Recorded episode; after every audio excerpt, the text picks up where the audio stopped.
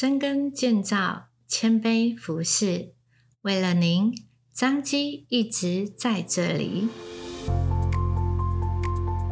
您现在收听的是彰基选读，每周一篇，健康知识更加添。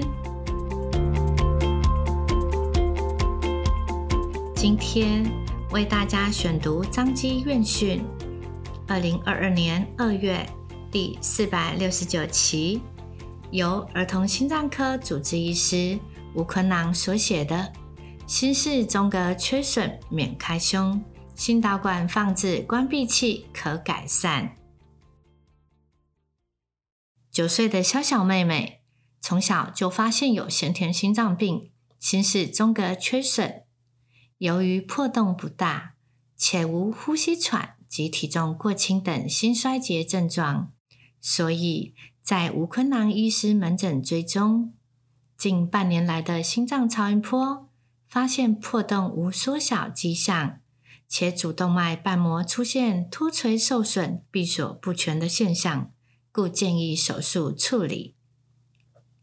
心室中隔缺损是最常见的先天性心脏病，占儿童心脏病约百分之二十五。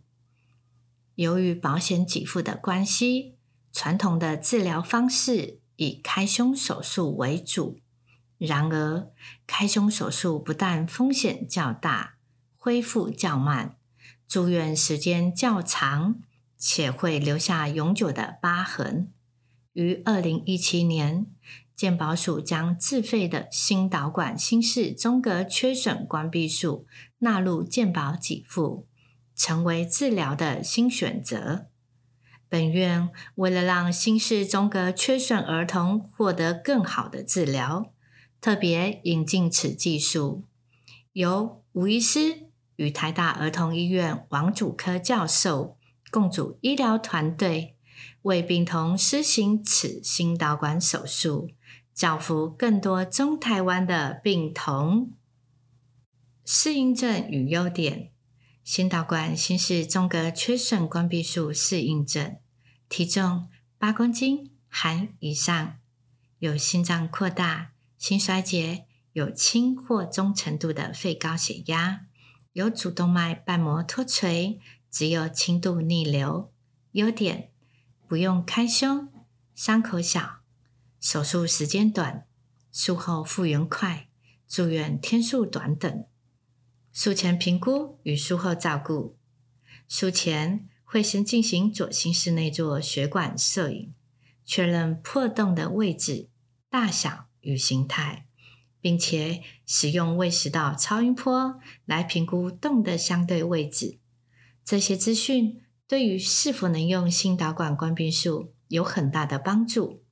当检查报告判断适合进行心导管关闭术时，便会接着进行治疗。术后，患者会在加护病房观察两天，持续以心电图监控生命迹象的评估、尿液的颜色，要小心溶血、伤口的状况以及心脏超音波的追踪等等。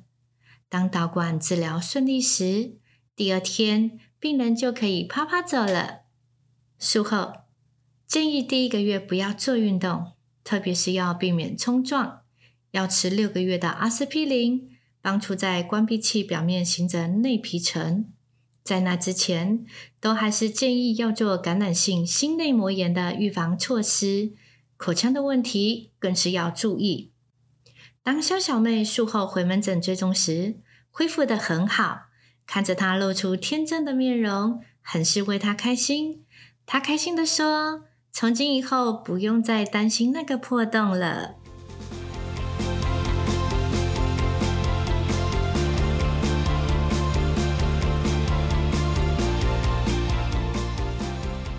感谢您的收听，能够打一半的哦，欢迎大家去收听哦。彰化基督教医院为了您一直在这里，下次见喽。